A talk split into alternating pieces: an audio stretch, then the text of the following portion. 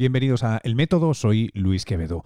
Esta conversación es con un colega y uno de los eh, periodistas científicos más destacados en lengua española y, en España ciertamente, con Antonio Martínez Ron, quien esta semana ha protagonizado doblemente una historia que ha funcionado mucho en redes sociales, ha levantado muchas pasiones y, creo que merecidamente.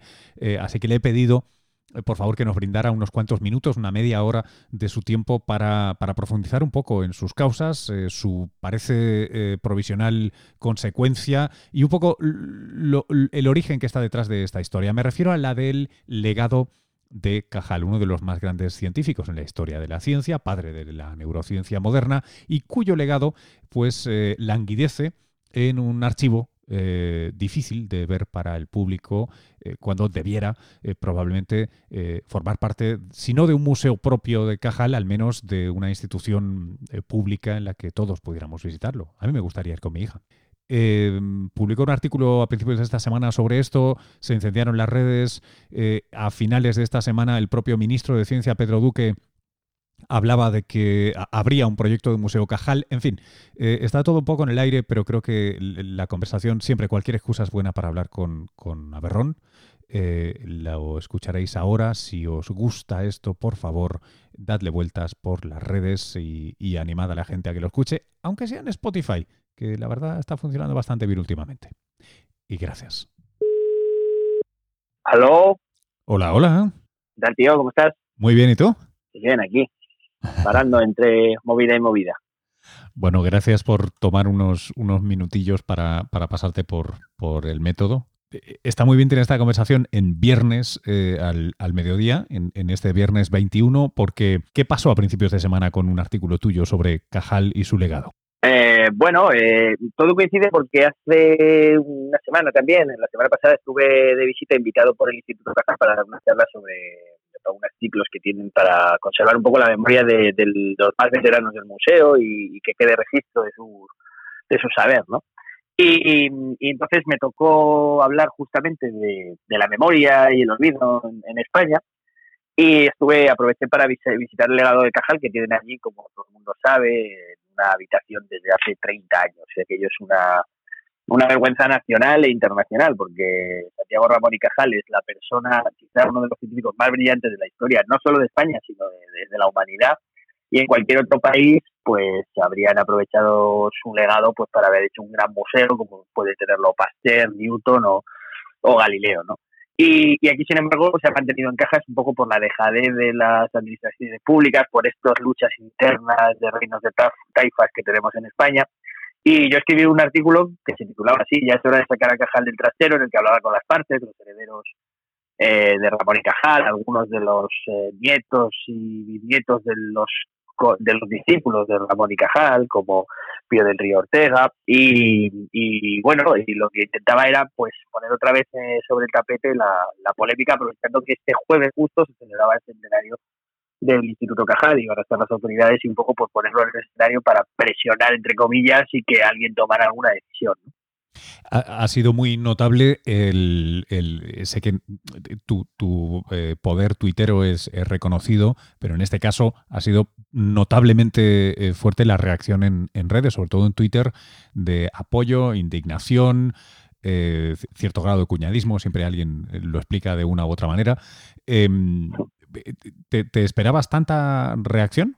Hombre, olfato ya tendrás a estas alturas, pero ¿te esperabas tanto? Sí, bueno, Sí, la verdad es que tampoco pude estar muy pendiente de cómo, de cómo había sido la reacción en redes sociales, porque al día siguiente me metí a hacer otro reportaje, estuve metido en una cueva y la verdad es que no tenía cobertura y no me enteré mucho. ¿no? Y bueno, sí, sí, la verdad es que esperaba que la gente reaccionara. Me imagino que luego las consecuencias de, de toda esta bola, en realidad, no es que lo hayamos provocado por haberlo hecho nosotros en redes, un llamamiento a que se recuperara el legado de Cajal, sino que probablemente estaban ya en la agenda. De hecho, toda mi intención fue desde el principio intentar es revelar periodísticamente qué se iba a hacer exactamente, pero ya sabes que eso eh, son muy celosos los, los la administración y no y no te deja caer. Luego parecía que iba a haber un gran anuncio del ministro Pedro Duque, pero finalmente ha sido un poco más eh, dar una patada a la pelota hacia adelante. ¿no? Em, eh, precisamente poco después de, esta eh, publicación, y si estamos a día 21 teniendo la conversación, pues ayer, el, día 20, eh, tú volvías a escribir sobre el tema citando eso, ¿no? que el actual ministro de Ciencia, Pedro Duque, anunciaba en el Congreso un, y aquí uso tu cita, un proyecto de Museo Cajal. Em, y cito también para darle el protagonismo que merece al legado del mejor científico de nuestra historia, ¿no? de la historia entiendo que española. Sí, el anuncio de Duque es un poco confuso porque cuesta interpretar qué, significa exactamente. Yo, es un proyecto de museo. sí. Eso es, sí, de museo, de museo propio en el que Cajal, el legado de Cajal, este que está en el cuarto, pues tendría por fin un espacio propio y, se haría. Pero claro, esto no es tan sencillo y, las claves las comprende uno cuando, hable con, cuando habla con todas las fuentes, con todas las partes, de la parte principal que es el CSIC y la dirección del Instituto Cajal, y hay un culebrón ahí montado desde hace un montón de años eh, que es para es sintomático de cómo funciona la ciencia española. De hecho, yo este tema lo empecé a seguir hace 10 años, eh, cuando denuncié, trabajaba yo en la información.com, que se había construido un edificio gigantesco que me había costado una millonada bajo la dirección de Carlos Martínez, director de que entonces, y que este edificio llamado IMPA, eh, que ya te digo, tiene como cinco o seis plantas, es gigantesco, estaba vacío no se estaba ocupando, se había previsto que fuera allí el Instituto Cajal, pero por desavenencias, cambios en la dirección y demás, no se había ocupado. Y ha permanecido vacío 10 años. Y ahora es cuando el CSIC ayer, la presidenta anunciaba que se va a trasladar allí por fin el Instituto Cajal, que habrá que ver si es verdad porque se ha anunciado varias veces. Y además aprovechaban para anunciar que eh, el legado Cajal en este interim, mientras se produce eso que ha anunciado el ministro de un gran museo como merece Ramón y Cajal en esta legislatura, que habrá que verlo, eh, se va a hacer una exposición eh, dentro de la dignidad que requiere la figura del Premio Nobel Español en una parte principal del Museo Nacional de Ciencias Naturales, que está en Madrid. Entonces, bueno, ese es un poco el, el resultado por ahora de toda esta de todo este lío interno de que si viene, que si va, y de la gran vergüenza y escándalo español de que el legado de Cajal, este genio absoluto que, dio el padre de la neurociencia moderna, pues mm. esté metido en unas cajas en un sitio donde no las puede ver nadie. Eh, entonces, voy, a ver si consigo entender, porque la verdad es que eh, eh, son muchas piezas que, se están moviendo, ¿no? citas mm. el, el, INPA, ¿no? El Instituto de Medicina Molecular Príncipe de Asturias, que fue como uno de esos grandes proyectos, como esos aeropuertos que se construían, ¿no? En, los años final de los 90, principios de los 2000, cuando había mucha pasta. este fue un Era aeropuerto... el aeropuerto de Castellón, el aeropuerto de Castellón de, la, ciencia, ¿no? Ahí está, porque se construyó sin un proyecto concreto de, investigación, si no recuerdo mal. Y con muchos personalismos, al final era un proyecto personal de un director concreto, un presidente concreto. Eh, esto que pasa siempre aquí, si es que al final ese es el gran problema, que el legado de Cajal queda en manos del CSIC, y como este sí que es un poco un organismo independiente del que a nivel estatal pues no puede meter la mano, pues entonces cada uno que llega va diciendo no esto para mí, esto para allá. O sea, al final eh, nadie piensa en el interés general y todos estamos con la cosita. Claro, eh, justa, justamente la cosa que te iba a preguntar es, pero, pero bueno, el legado de Cajal no debería ser patrimonio de, todos los ciudadanos, de, los españoles, por no decir de, mundial, en el sentido de que es una figura insigne. Y punto. Es que es todavía más grave, es que se ha conseguido que se declare patrimonio eh, inmaterial de la UNESCO. Por la UNESCO, o sea, de, la memoria, de, la, memoria de la UNESCO, pero sin embargo no se ha conseguido que se apruebe que sea bien de interés cultural, BIC en España, y esos papeles están hechos desde hace un montón de años, el despacho de alguien están esperando. Y a mí fuentes del propio Instituto Cajal me han dicho que no se ha aprobado como bien de interés cultural porque es un engorro, porque luego cada vez que tengan que hacer algo en el instituto, al tener dentro un bien cultural, se complica todo el papeleo y demás. O sea, imagínate a qué nivel puede llegar la desvergüenza ya y la y la desidia por, por, por, el legado de Cajal. Eh, ¿Cuál sería la solución, Salomónica, de verdad, a todo esto? La, para que lo podamos ver, para que yo pueda llevar a mi hija a, ver eh, el legado de Cajal y decirle, eh, Lulu, alucina, mira, mira quién fue y qué pasó. ¿Esto cómo se soluciona de una manera? Hay que decir, eh, digamos, en favor de este gobierno, por lo menos de Pedro Duque, que ha manifestado la intención y le ha expresado el compromiso de hacer algo. Pero yo creo que habría que ser mucho más contundente. Yo creo que la solución pasa porque eh, dar un golpe encima de la mesa y que eso deje de ser patrimonio exclusivo del CSIC y alguien pase a, instancias estatales, es decir, que esto se declare patrimonio pase a patrimonio histórico y en un organismo a partir de ahí, en un instituto que sea de carácter nacional, no haya estas idas y venidas de que yo decido y yo dejo de decidir, sino que se tomen medidas de una vez por todas. Ya no hay el problema de los herederos, que durante mucho tiempo fue el obstáculo principal. Había una nieta que falleció hace unos años, que era la que a veces ponía impedimentos si se quería aceptar o cual cosa. Me han llegado a contar que en el año 90 y pico, en el año 96, eh, una gran farmacéutica había puesto el dinero para hacer un gran centro en Madrid con el legado Cajal, el famoso museo, pero aquello se vino abajo por culpa de los herederos en ese momento. Entonces, ahora mismo además hay otro clave en juego, yo me lo estoy pasando como verás, hablando con nosotros, es que el Colegio de Médicos de Madrid tiene también este edificio, que está muy céntrico, cerca de Atocha, eh, allí se conserva, aunque no es del propio colegio, pero eh, está dentro de sus instalaciones, el colegio, la gran aula donde Cajal dio eh, clase durante un montón de años que es un sitio muy emblemático, eh, aunque no tienen muchas de las posesiones de Cajal que están en el legado. Entonces, el director del Colegio de Médicos está intentando ser ese, el, eh, capitalizar ese sitio y que le cedan el legado para establecer allí el museo, pero el sí no suelta prenda, no quiere, y en cierta manera es lógico, por eso lo lleva al Museo Nacional de Ciencias Naturales, que sí que pertenece al CSIC, ¿vale? Para que tengas un poco todas las fichas del, tablero un poco colocadas. Eh, por eso la solución pasa por eh, pasar por encima de todas estas eh, preferencias personales de determinados eh, jugadores de, la partida ah.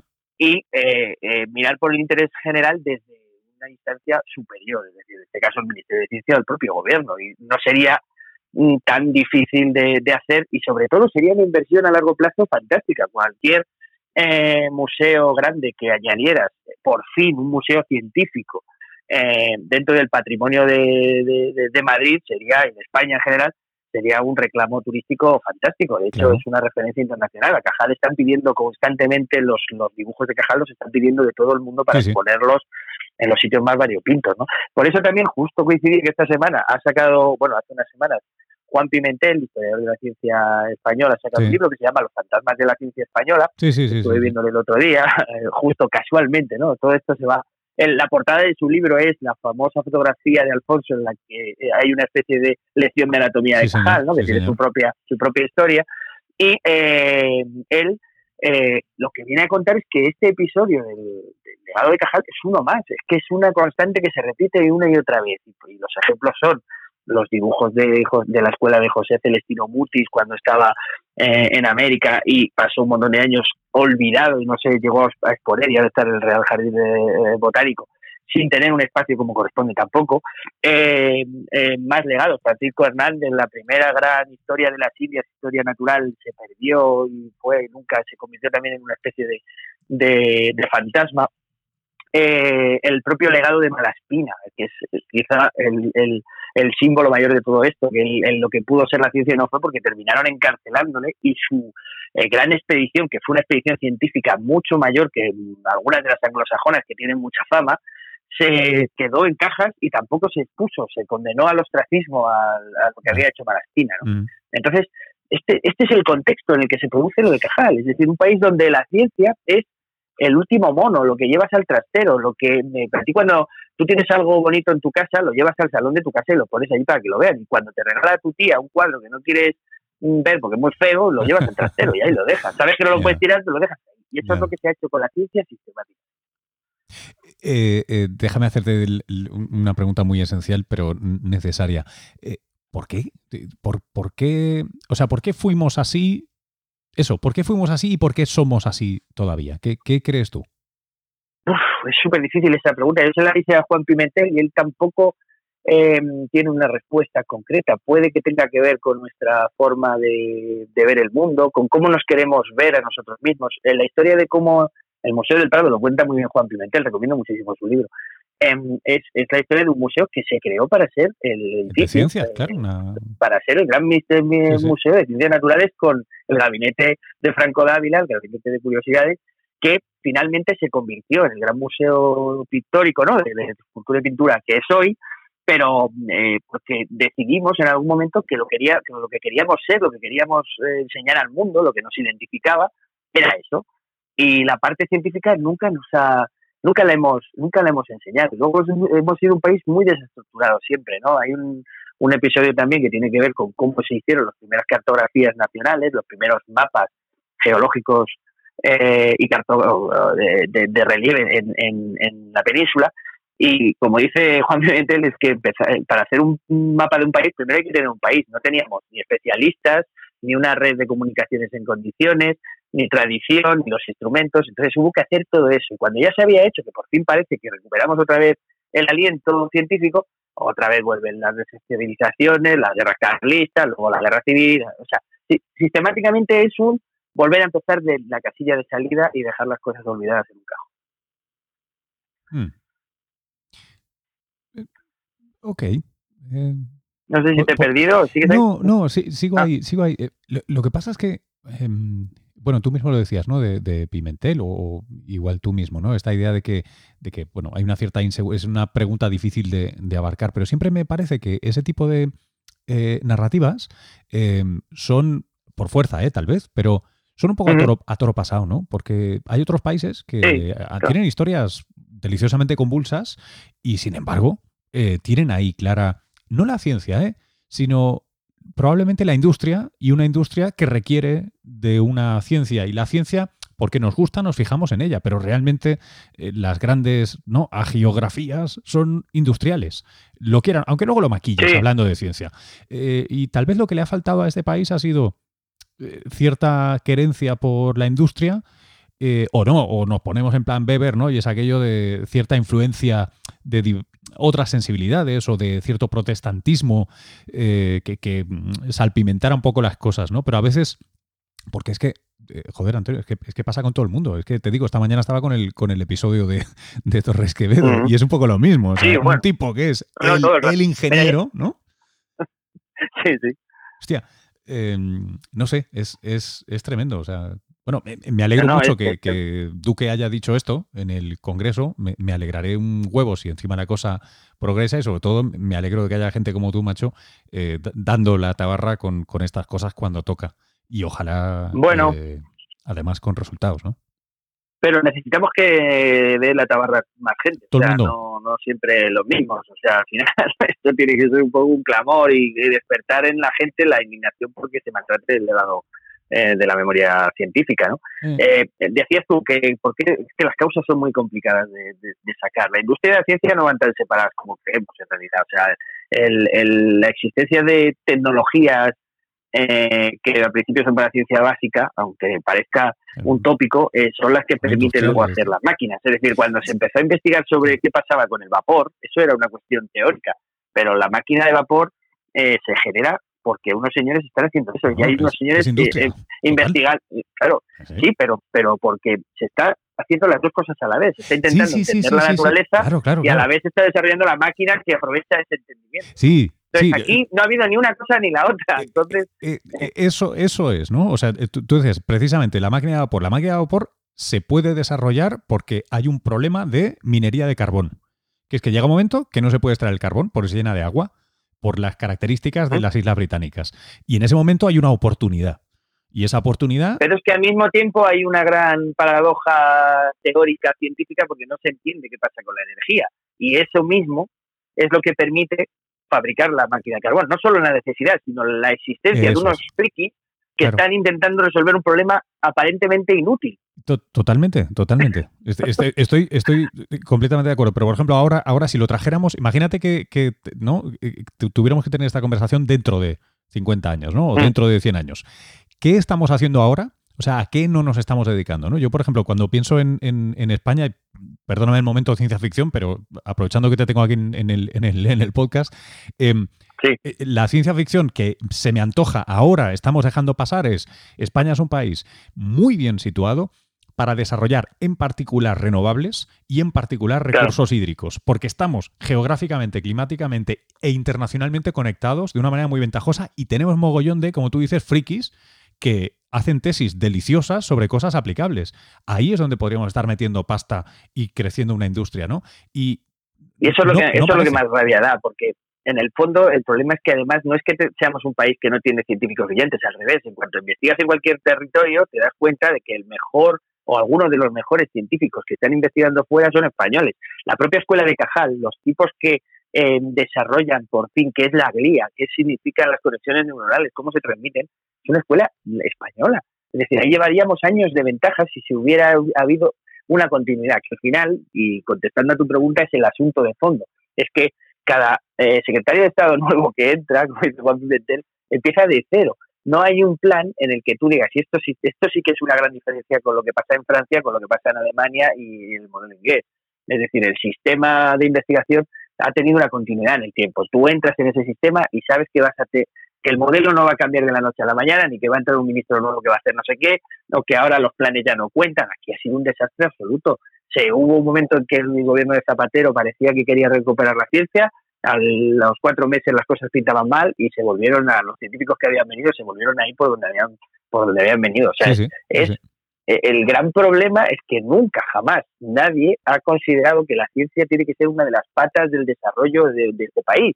Y entonces terminamos siendo siempre el país de los chiringuitos y de la corrupción y del playeo y de poco más. Y, de, y de una ciencia, por cierto, eh, sostenida y sostenible, ¿no? Porque, por ejemplo, el, plan de Zapatero, que recuerda mucho al plan que en los 90 hizo Clinton en Estados Unidos, era un plan de, ah, no recuerdo la cifra, pero era, era notable, era, un, era una inversión fuerte en ciencia.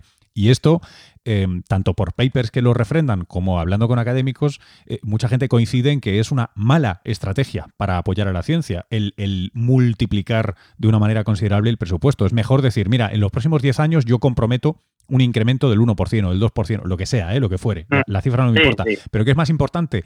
El, el, pacto de decir, no, esto es por una década o por década y media, que coger y subir en, un presupuesto el 10%, que doblar el presupuesto. Y, eso es otra cosa que no entiendo, ¿no? Dime, dime. Otro ejemplo paradigmático de por qué este, esto no funciona. Ahora mismo acaban de entrar un nuevo, o sea, se ha establecido una nueva legislatura y los políticos, en este caso estos, pero podría ser otros, me da igual, han decidido separar el Ministerio de Ciencia y el de Universidades. Incluso el propio ministro de Universidades cree que es una mala idea. Pero ¿Por qué se hace esto? De hecho, han tenido que hacer un gabinete o una especie de organismo de coordinación de lo que antes estaba junto, porque ahora al separarlo no hay Dios que entienda cómo funciona. Eh, ¿Por qué sucede esto?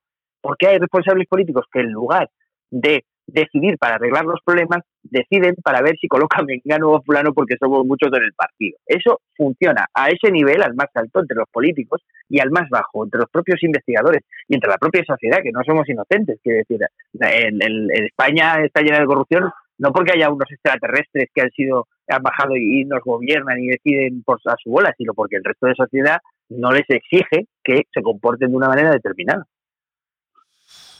Ya. Y ahí estaríamos en el origen del en, este círculo, este camino circular otra vez, ¿no? Cómo leches cambiamos la sensibilidad de suficiente parte de la sociedad como para que esto permee y, ayude o, bien sostenga cambios significativos o bien los estimule. Em, pues esto se hace, yo creo, con, primero, muy despacio y segundo, con gente muy, muy significada y muy brillante que tire de ese carro. Es decir, que sean... Eh, mira, hace poco tuve la oportunidad de estar en un centro de neurociencias brutal que tienen los franceses en las afueras de París.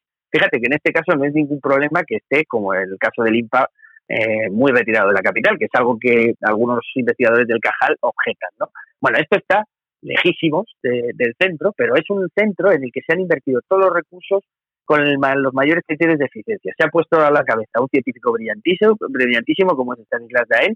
A partir de ahí se le han dado las mejores máquinas de resonancia magnética que existen y se ha puesto un equipo multidisciplinar, desde la clínica hasta la investigación básica, hasta pasando por la ingeniería, para que se pongan a investigar qué pasa con el cerebro y problemas, a resolver problemas concretos, no a ver eh, a ver qué pasa. Eh, se han puesto a, resolver problemas que tienen que ver con el lenguaje, problemas con enfermedades concretas de desarrollo del lenguaje, y están avanzando. Y lo ves y dices, joder, esto, esto, esto está bien planificado. Aquí alguien ha pensado con la cabeza y ha decidido dejarlo durante un tiempo. Y sin embargo, el, el espejo de eso en España es el IMPA. Se fabrica, se construye un edificio gigantesco con unas dimensiones fuera de toda lógica en ciencia, porque los centros más productivos y mejores, y aquí tenemos algunos ejemplos, no tienen esas dimensiones que parece que, que, que ellos el arca de Noé, sino que sea una cosa más razonable.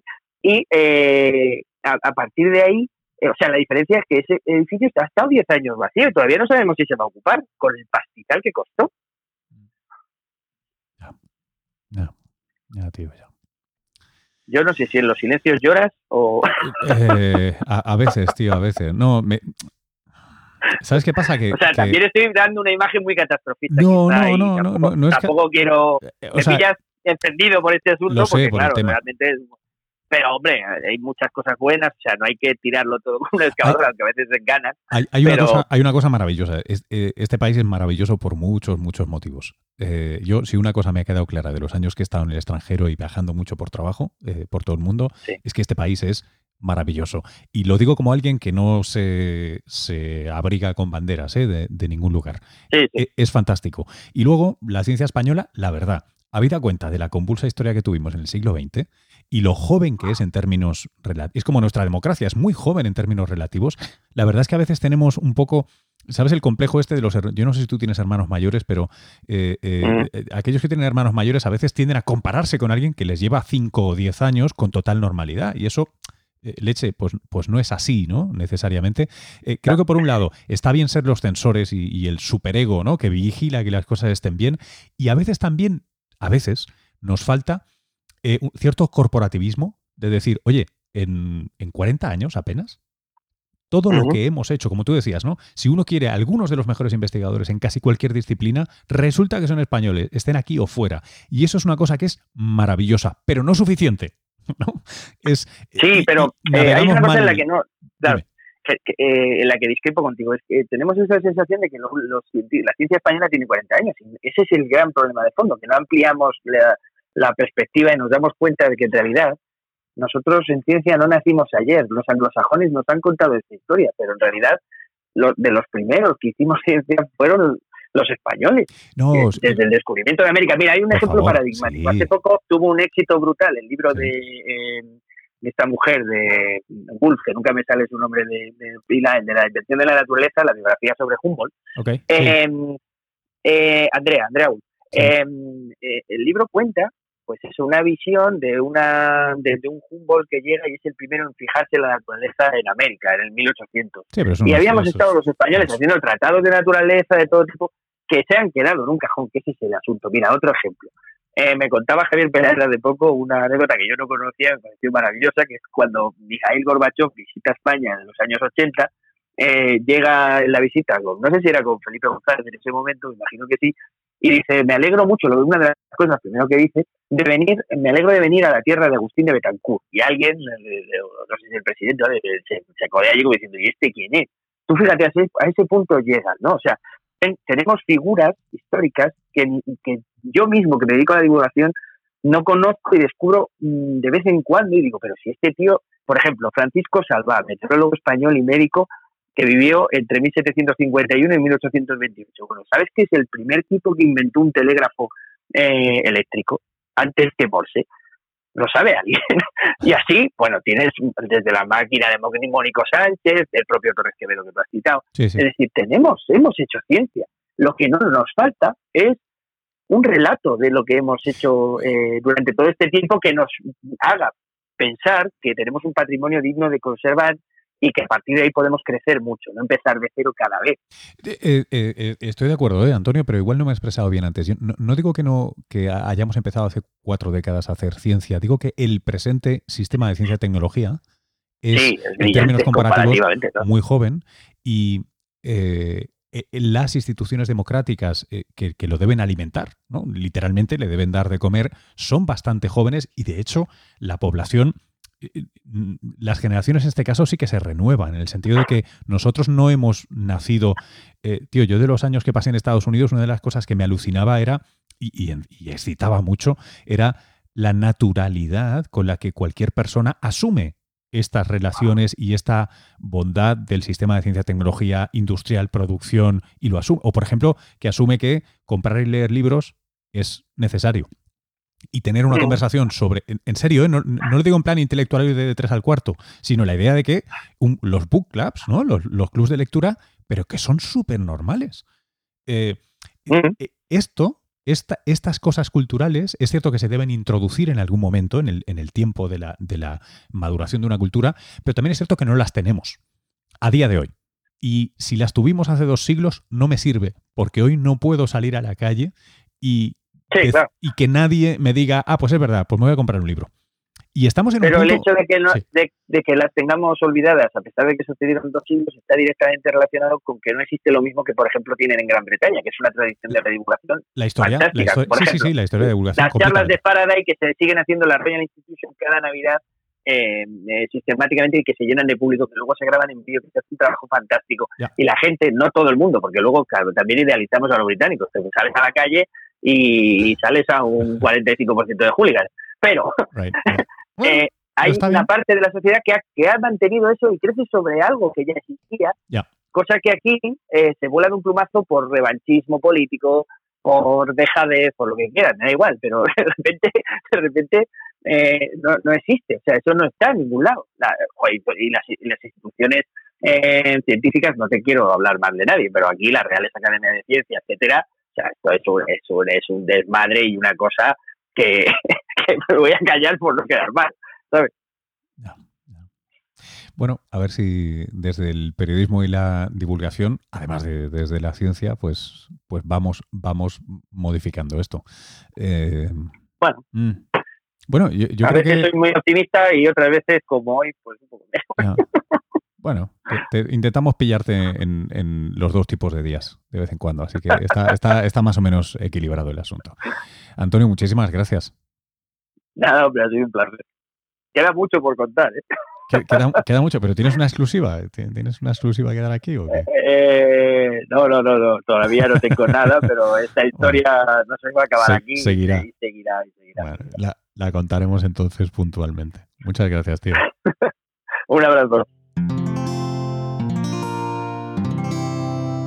Un episodio que lo hemos cortado por prudencia, porque podía haber sido de unas cuantas, cuantas horas. Gracias por escuchar el método. Soy Luis Quevedo. Si esto te ha gustado, puedes seguirme en redes, arroba Luis-Quevedo. Puedes seguir también al podcast, por supuesto, suscribirte si no lo estás y darle aire en tus redes, como le habéis dado tanto aire al artículo de, de Antonio esta semana. Y con qué buenas consecuencias. Venga, hasta la próxima.